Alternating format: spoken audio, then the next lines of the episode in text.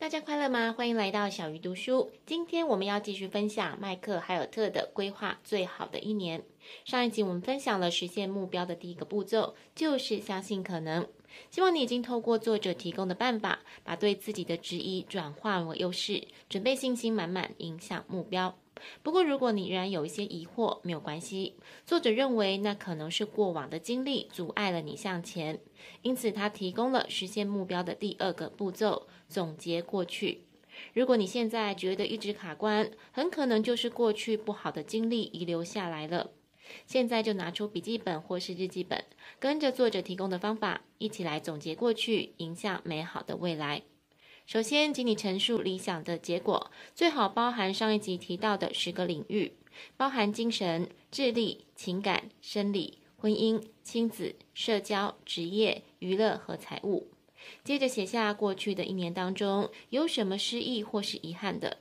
有人对于痛苦的记忆会故意忽视或是假装忘记，但这样做并不表示这些记忆就此消失。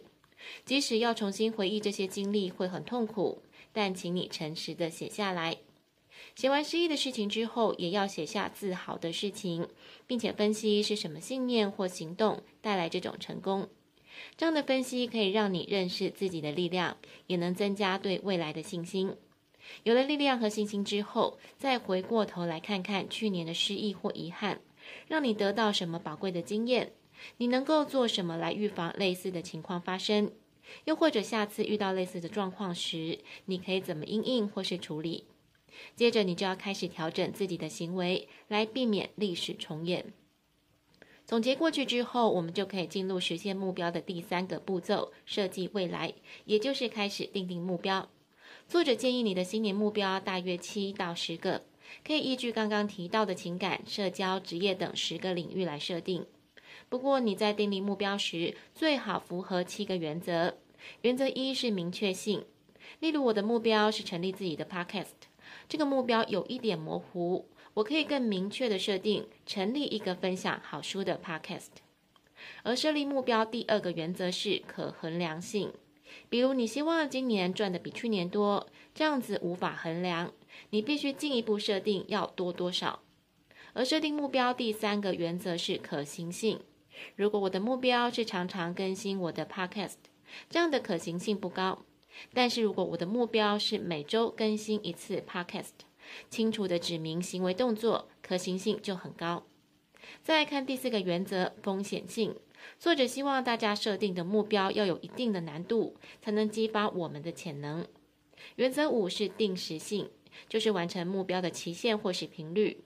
原则六是激励性。你设定的目标要能唤起你的热情，否则很快就会失去兴趣。最后一个原则是相关性，你的目标必须和你的实际情况以及真正的兴趣相关。设定完目标之后，接着就是作者提供的第四个步骤：找到动力。请你好好想想，为什么要设立这个目标？原因是什么？对你有什么吸引力？为什么这件事情这么重要？也许你可以写出十个理由，请你从中找出最主要的三个理由，甚至你可以写下如果没有实现目标又会怎么样。往后当你想要放弃的时候，就可以拿出来看。另外，你也可以寻求一些 APP 的帮助，比如我一年的目标是固定跑步，当时我就下载了一个 APP，只要我完成线上指定里程数，就可以获得奖章。这些可爱的奖章激励我一一完成了这些里程。最后一个方法就是找到志同道合的朋友。如果你的目标是跑步，就参加跑步的社团；如果你的目标是多看书，就参加读书会。把自己丢在一个周围人都做一样事情的环境中，你自然而然会有动力继续做下去。最后来复习这一集的三个步骤：第二个步骤是总结过去，从过去的经验找出未来成功的方法；第三个步骤是设计未来，掌握设立目标的七个原则。第四个步骤是找到动力，给目标理由，或是找到有类似目标的朋友一同努力。下一集我们要来分享规划最好的一年最后一个步骤。小鱼读书，我们下次再会。